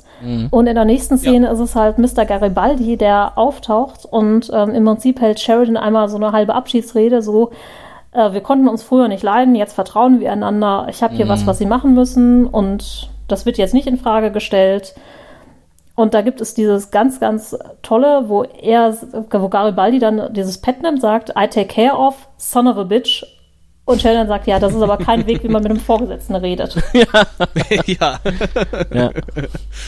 denn, denn der Job, den Garibaldi jetzt von ihm bekommt, ist, äh, haben wir eigentlich die Minbari, die hier rund um die Station kreisen, äh, schon bei uns registriert? Nein, die Len hat für, also für sie alle gebürgt. Äh, deswegen ist das völlig in Ordnung. Mhm. Und Sheridan, nein, so können wir das aber jetzt nicht mehr machen. Wir wollen sie jetzt mal alle registrieren. Holen Sie sie mal auf die Station. Es ist natürlich, wäre auch eine, wäre auch eine Verhaltensweise, wo man jetzt sagen könnte, okay, der ist jetzt irgendwie so enttäuscht mhm. von ihr. Äh, das kann ja sein, dass er das jetzt, äh, dass er das jetzt macht. Also das ist jetzt nicht so weit weg, dass man, äh, wenn man nicht aufgepasst hat, dann kann man vielleicht sagen, oh, äh, dem, das ist jetzt kein Vorwand, sondern das ist wirklich äh, halt, mhm. weil es so ist. Genau, das Vertrauen ist jetzt erstmal weg und das ist die Folge davon. Ja. Aber das ist ja nicht alles. Ja. Garibaldi ist ja willens, weiter zu unterstützen und äh, das nächste kann man nicht auf der Tonspur anscheinend weitergeben. Das wird dann per Pad weitergegeben. Sheridan reicht ihm das Pad. Garibaldi wirft einen Blick drauf und seine Antwort, sie sind ja wahnsinnig. Ja, wie, wie gesagt, im äh, Englischen ist es halt dieses Son of a Bitch. Ja. Was ich eigentlich ja, schöner finde, weil das ist genau das, was dir rausrutscht. Da sagst du nicht, äh, ne, oh, ich bin wahnsinnig, ja. sondern einfach so, son of a bitch, was hat der Hurensohn jetzt vor, ne? Ja. Ja, leck mich am Arsch, hätte er sagen Zum können. Beispiel, das aber sie sind ja wahnsinnig, sagt man, glaube ich, auch nicht zu einem Vorgesetzten. Ja, leck mich am Arsch aber auch nicht. da wäre einiges denkbar gewesen. Ja, da sieht man halt auch, wie bei weit die beiden halt auch gekommen sind in diesen äh, zwei ja. Jahren jetzt. Und wir wissen ja schon, was der Auftrag für Mr. Garibaldi war, nämlich zwei Sprengkörper an ja. Bord des White Star zu schmuggeln. Ja. Der ja dann verlassen sein wird. Und wenn das funktioniert und alles geklappt hat, dann soll Garibaldi das nächste Mal, wenn beide aufeinandertreffen, über das Wetter reden. So auch schön auf einer Space Station. Ne? Reden Sie über das Wetter. Ja. Ach, das Wetter ja. ist wie gestern und vorgestern und das Jahr davor. Naja, er hat es ja ein bisschen ja, geschickt ja, angestellt. Das wollen wir Garibaldi zugute halten, dass er nicht über das Wetter auf der Station ja. geredet hat. Sehr schön ist auch die nächste Szene, die dann für mich so eine Showdown-Western-Szene hat. Und zwar sehen wir Sheridan, wie er erst eine Pistole lädt, also wirklich Pistole in der Detailaufnahme. Also als würde er sich im Western mhm. Zeit für ein Duell nehmen. Und dann versteckt er noch eine weitere Pistole. Und ja. ganz, ganz toll, er sieht dann praktisch im Spiegel Kosch. Also er wird auch so ein bisschen paranoid und hört dann nochmal Tims Lieblingsworte. Sie können nach Sahadun fliegen, aber sie werden sterben. Dreht sich dann auch total entgeistert um und da ist natürlich kein Kosch, aber einfach eine ganz, ganz schöne Szene, die einfach nur mal Sheridan alleine zeigt, wie er sich vorbereitet, wo man auch sieht, er scheint der guten Anna nicht so zu trauen.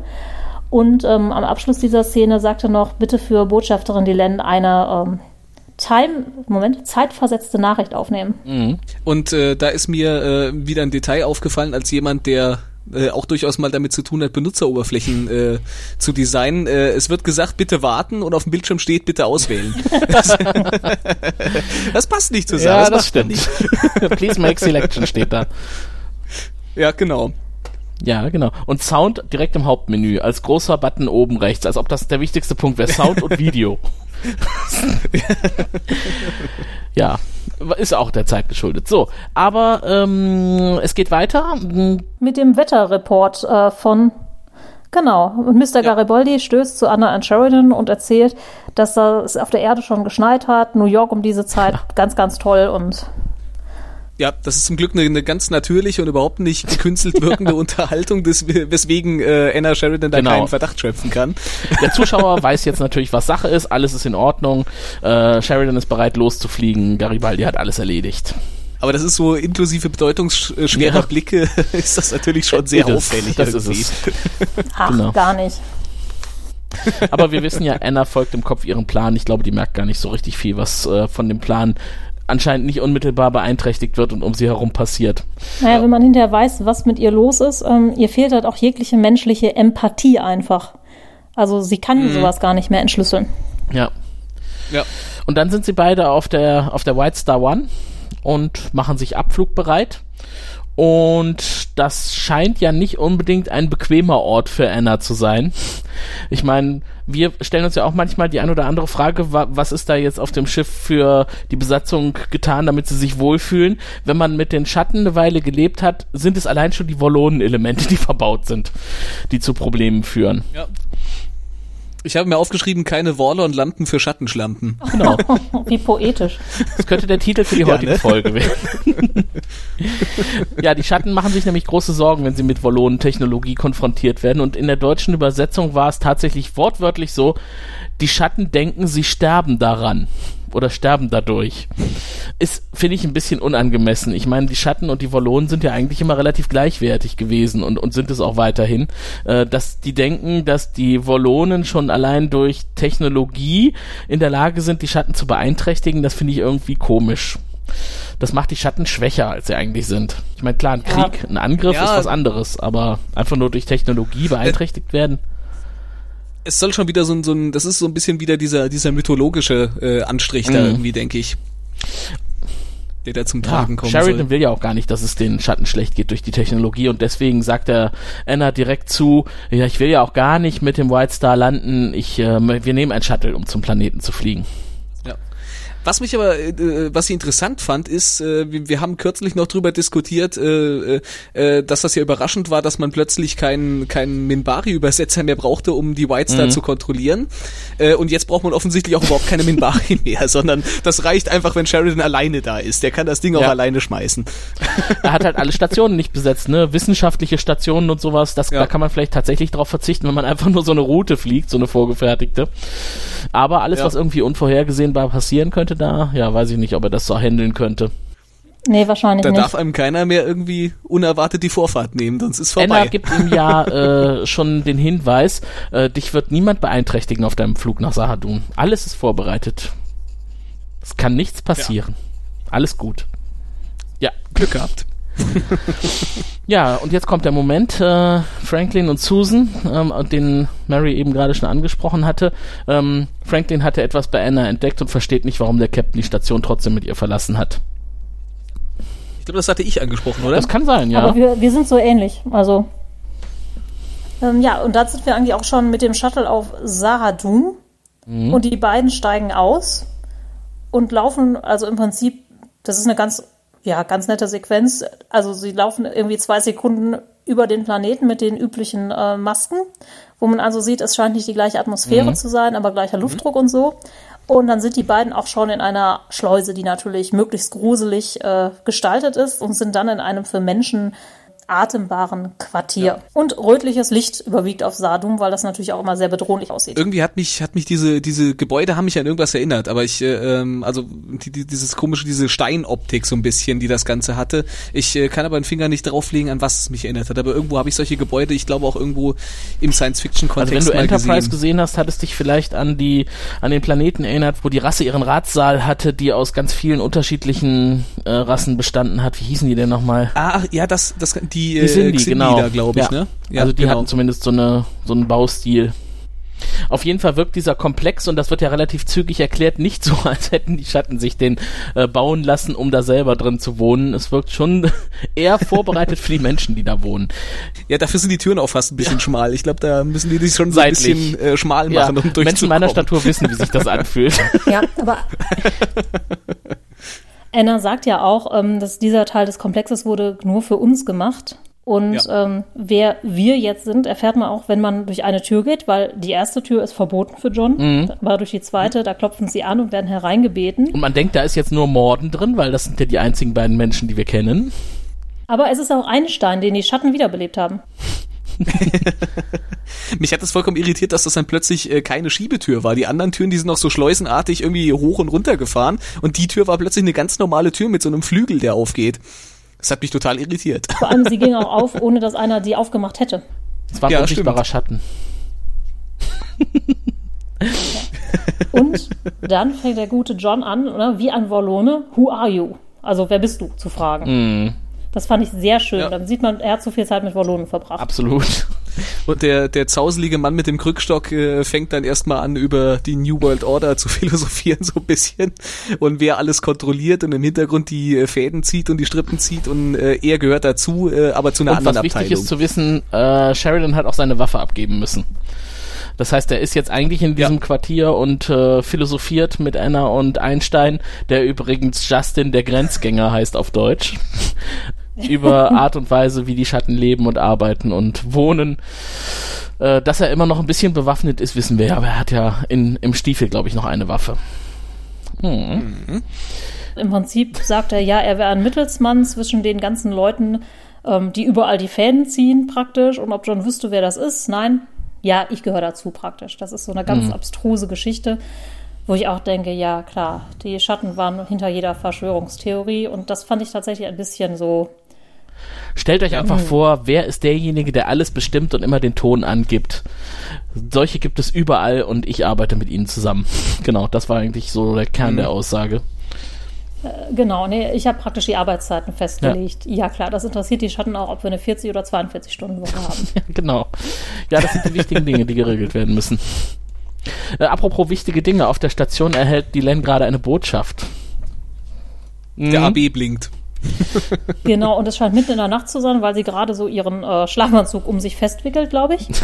Das ist ja der Beginn eigentlich der auch einer sehr, sehr schönen Sequenz, weil alles, was jetzt kommt, gehört zu einer Sache, wo praktisch immer parallel geschnitten wird, was John Delenn sagt und was dann gerade auf Sahadum passiert. Und das ist mhm. wirklich ganz, ganz toll. Mhm. Ja. Und wir haben ja natürlich auch nochmal so ein bisschen den Zukunftsrückblick. Wir sehen auch nochmal äh, kurz einen, Ausschnitt aus der Szene, äh, wo er in der Zukunft äh, auf, auf die auf die eben die, die gealterte äh, Delenn sozusagen oder sie beide ja gealtert äh, getroffen sind in der Gefangenschaft mhm. der Centauri, wo er das Wissen über die Zukunft hat, was jetzt seine Entscheidung beeinflusst genau. hat, da jetzt mitzugehen. Also er denkt, es könnte sein, dass es ein Fehler war, dass er bisher gar nicht nach Sahadun geflogen ist und dass er alles, was passiert und ist und was noch passieren kann, eigentlich dadurch aufhalten kann, dass er es jetzt einfach tut und nach Sahadun fliegt, den Krieg beendet und vielleicht dann auch mit ihr zusammenleben kann und sich ihre Zukunft erfüllt.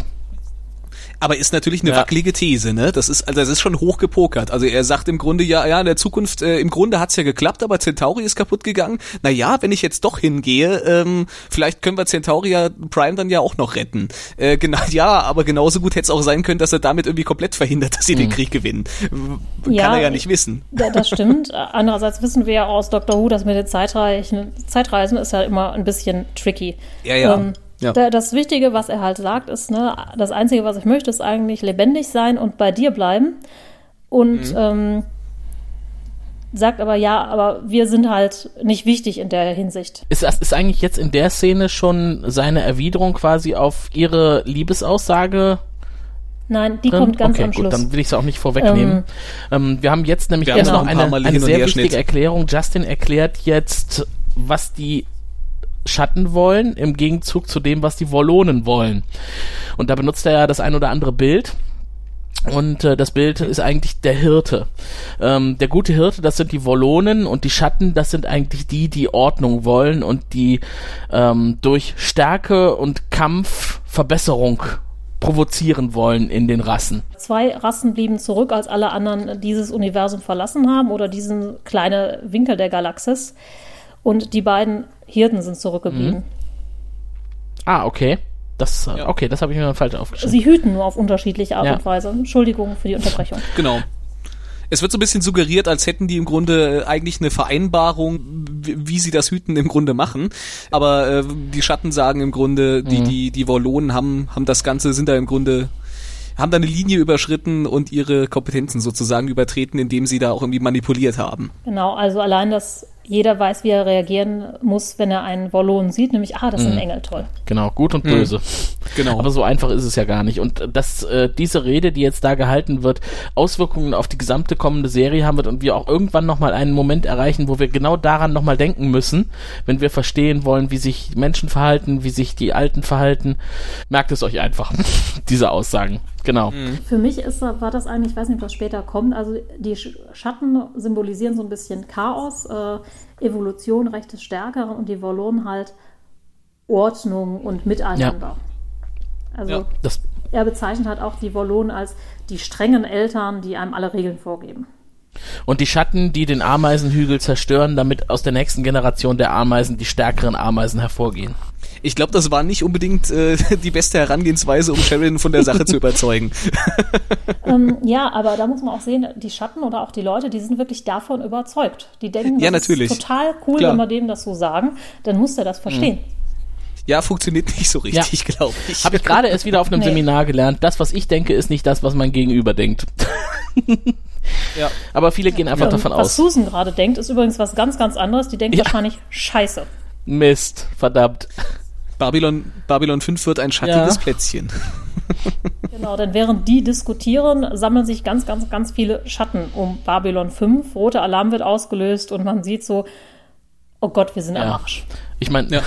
Alle Fighter raus, aber äh, noch, noch nicht angreifen, weil das Genau, würde eh nichts das war bringen. eigentlich immer so in der Ferne, ne, die Schatten. Die haben zwar alles Mögliche angegriffen, aber dass sie dann Ja. plötzlich tatsächlich so bei Babylon 5 direkt auftauchen. Und wir wissen ja, was die für eine Zerstörungskraft haben. Wahrscheinlich würde gar keine Scha äh, Ja. Flotte notwendig sein. Ein einziges Schattenschiff hätte schon gereicht, um Babylon 5 in Ja. die Knie zu zwingen. Während die da sind, geht praktisch dieser ähm, Monolog von Einstein weiter. Der hat weiter erzählt, wie sie halt jetzt gegen die Wollonen angehen, ähm, dass die Wollonen ja sogar Telepathen, ähm, also im Prinzip haben sie genetisch rumgepfuscht in allen Völkern, damit es Telepathen gibt. Aber zum Glück gibt's ja das Psychor, das auf der Seite der Schatten ist und dadurch funktioniert ja alles viel besser. Genau.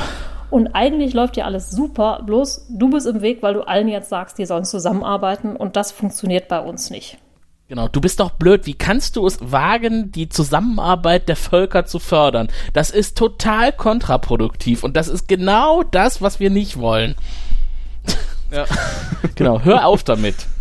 Und da erzählt er direkt, wenn du jetzt nicht sagst, ja, ich äh, arbeite mit euch zusammen, dann entziehen wir dir praktisch deinen Support und deshalb wissen wir auch, warum die jetzt um Babylon 5 rum sind. Die meinen nämlich, sie zerstören die Raumstation. Und Genau, die im Sheridan Deutschen haben die eine tolle machtlos ist. Übersetzung dafür. Sie sagen, sie werden ihm buchstäblich die Basis nehmen. Mhm. Ja. Und auf Babylon 5 äh, passiert derzeit nichts, die Schatten verharren. Es äh, ist quasi die Ruhe vor dem Sturm. Aber Sheridan lässt jetzt äh, ein bisschen die Bombe platzen, also noch nicht die, noch nicht die richtige, aber er äh, konfrontiert jetzt im Grunde Justin und äh, und äh, Morden äh, damit, dass er äh, weiß, dass äh, dass das da nicht seine Frau ist, was sie ihm Ja. dahin geschickt haben. Genau, und da gibt's eine ganz tolle Sequenz, wo Anna im Prinzip wie so eine Puppe auf dem Stuhl sitzt und Justin wie der Marionettenspieler hinter ihr steht und die sagen, Genau, ja, mit den Händen auf den Schultern. Niemand kommt aus einem Schattenschiff so raus, wie er gewesen ist. Und im Prinzip, ja, jeder hat einen Dachschaden. Und ähm, sorry, Persönlichkeit konnten wir nicht mehr ersetzen, die wurde gelöscht. Ja. Da fängt dann Sheridan aber auch langsam an, der Finger am Abzug zu jucken.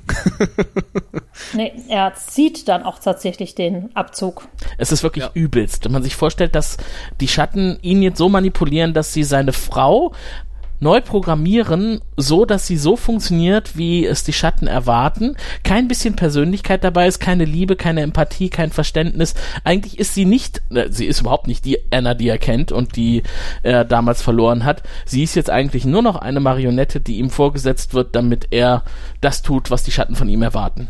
Aber so einfach ist es nicht. Ich, glaube tatsächlich, dass sie gar nichts bei Anna gemacht haben, sondern es tatsächlich so ist, wenn du in so ein Schattenschiff reinkommst, bist du ein Gegenstand, Teil dieses Dings. Und damit wird im Prinzip alles, ähm, was du warst, dein Wesen ausgelöscht, weil das praktisch mit dem Schattenschiff angefüllt ist. Und die Schatten merken aber den Unterschied überhaupt nicht, einfach weil die so weit weg sind von Empathie und Liebe und allem, was, ich sag mal, die sterblichen Rassen ausmacht.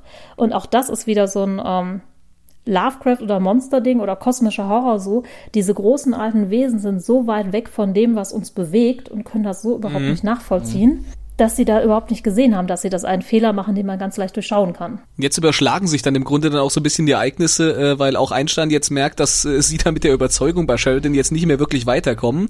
Er wird dann auch schon ein bisschen ungeduldig und äh, die Tür geht auch auf. Und ein Schatten enttarnt sich. Genau, ein Schatten kommt rein. Ein Schatten kommt herein und dann weiß Sheridan, jetzt ist der Moment gekommen, Ja. jetzt oder nie.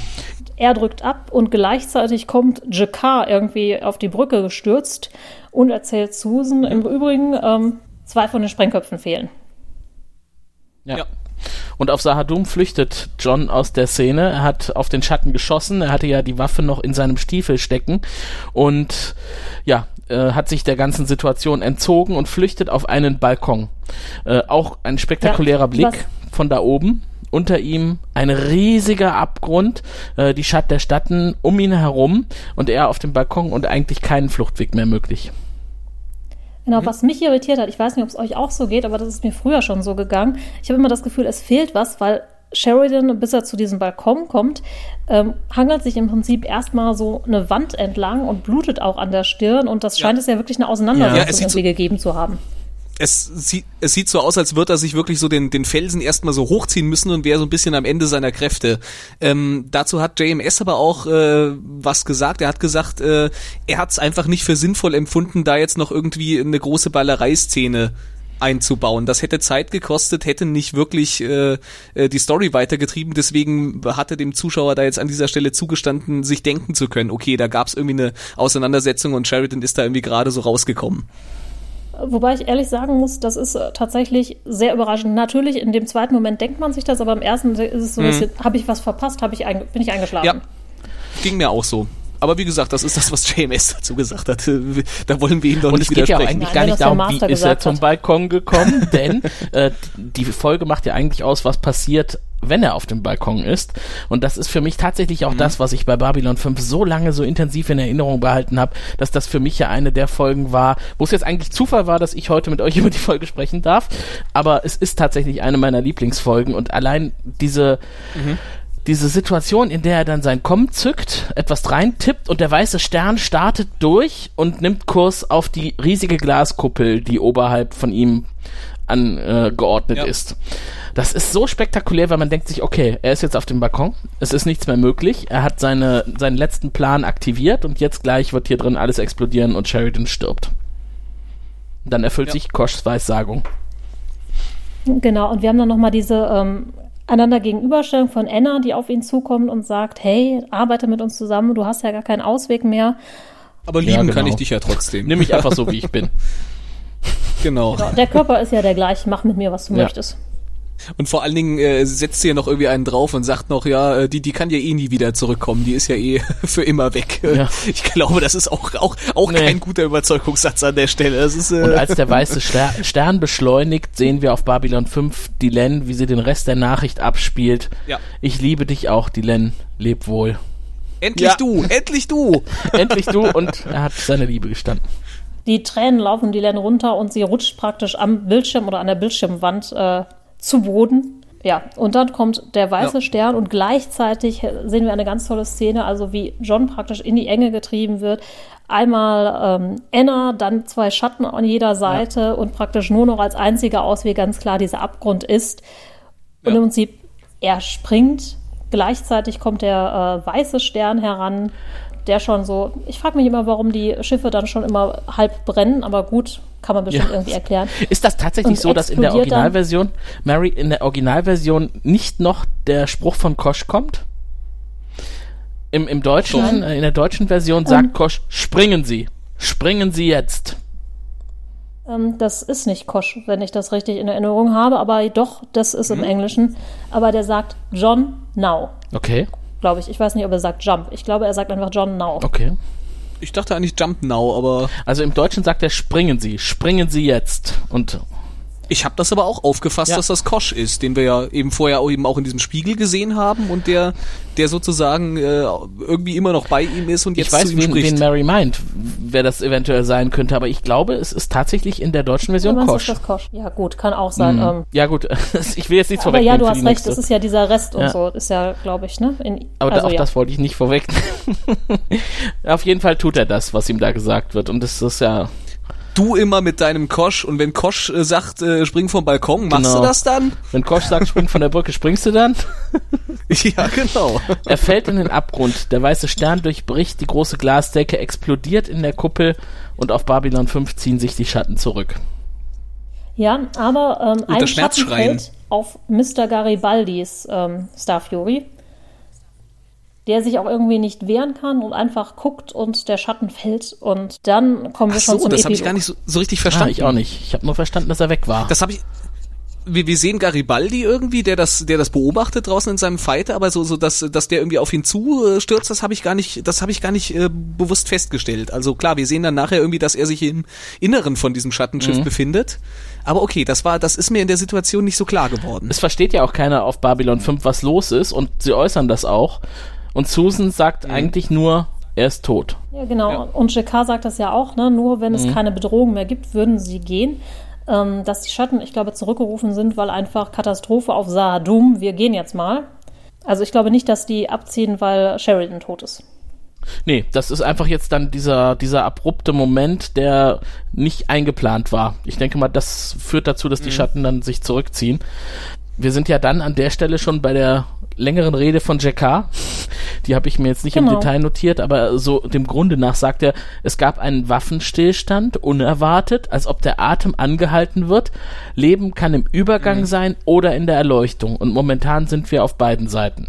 Genau, und dann sagt er etwas, was ich noch sehr schön finde. Ähm, wenn eines sicher ist, die Zukunft wird immer unter Schmerzen Ja, geboren. das ist der letzte Spruch in der Folge. Ja, ganz großartig. Wirklich eine großartige Leistung auch von, von Andreas Und Katsulas. dann hätte die Serie eigentlich Ja. auch zu Ende sein können. Theoretisch auch. Hätte nee, passieren ich will können. weiter gucken. Zum Glück ist sie nicht zu Ende. Ah, genau, und was halt noch kommt, ist dieses, ne, dazwischen Mr. Garibaldi ist verschwunden, die Len betet. Ähm, Im Prinzip sehen wir wie immer nochmal alle Leute. Ich finde das immer sehr, sehr schön, diese Staffel-Endsequenzen, die dann immer irgendjemand sprachlich begleitet. Absolut. Und wir haben sehr viele offene Fragen, die sich jetzt hier ergeben. Also natürlich in erster Ja, Linie genau. mit Sheridan. Das ist halt bei den Cliffhangern so. ja. Ja, so, Zukunft weiß keiner, man weiß nur, sie wird unter Schmerzen geboren. Krieg ist nicht gegen Herrscher, sondern gegen das Chaos der Verzweiflung. Auch nochmal so ein weiser Spruch. Also, ja, davon hat die Folge doch heute einiges geboten. Wir wissen nicht Ja. In dem Moment, falls wir die Serie noch nicht gesehen haben, was passiert in der nächsten Folge. Wir wissen aber genau, wir haben uns die heutige Folge angeschaut und ich äh, denke mal, das ist jetzt der richtige Moment, dass uns jemand erklärt, was jetzt passiert und was wir jetzt zu tun haben. Sehen Sie, wir Centauri haben sechs. Äh, und jede Zahl steht für ein bestimmtes Niveau von Intimität und Lust. Also es beginnt bei eins und das ist, na ja, ja, ja. Dann kommt zwei und wenn man fünf erreicht hat, dann. Äh, Ja, ja, schon gut, Wirr, ich habe verstanden, alles klar. Wer möchte denn anfangen? Der Erstseher fängt an. Ich schon wieder, verdammt. Nein, kann ich machen.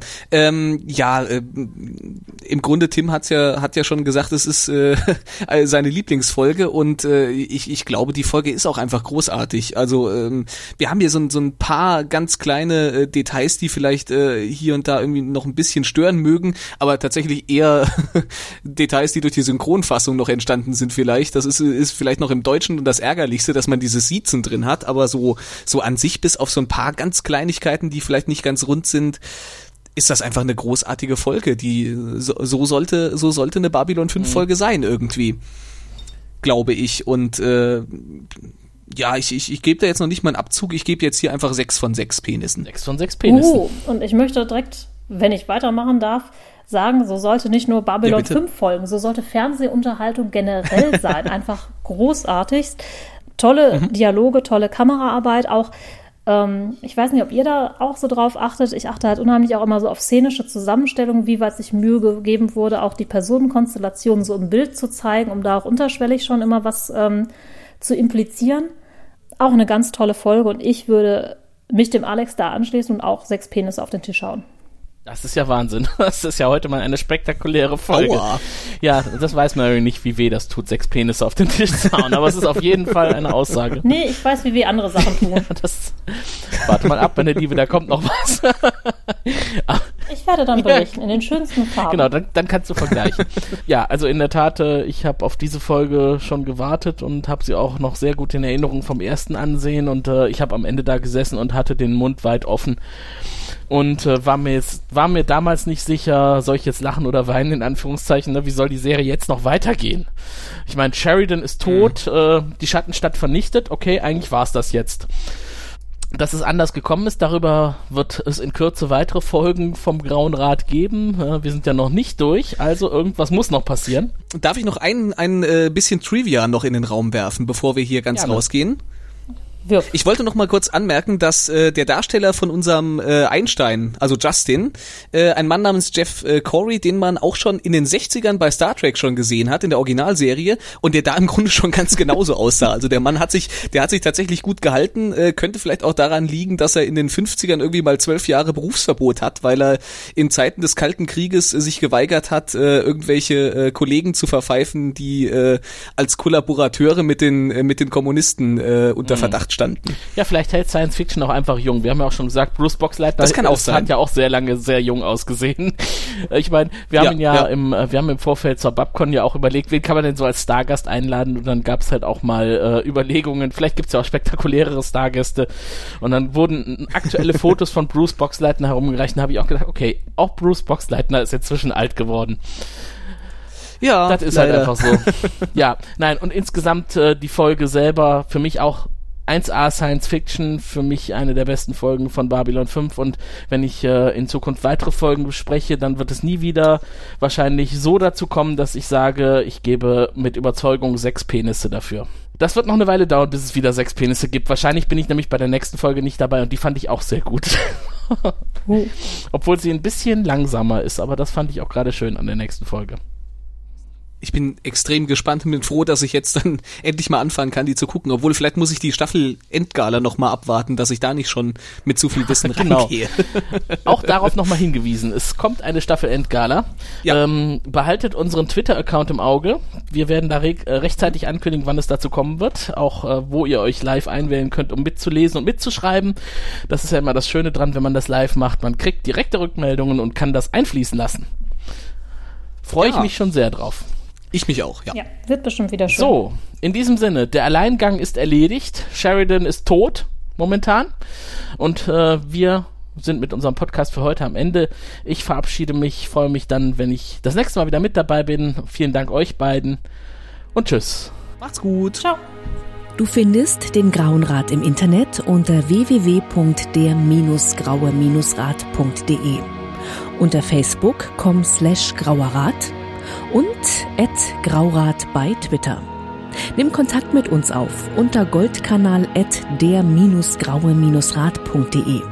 Benutze das Plugin auf unserer Seite oder ruf uns einfach an unter 0355 547 8257.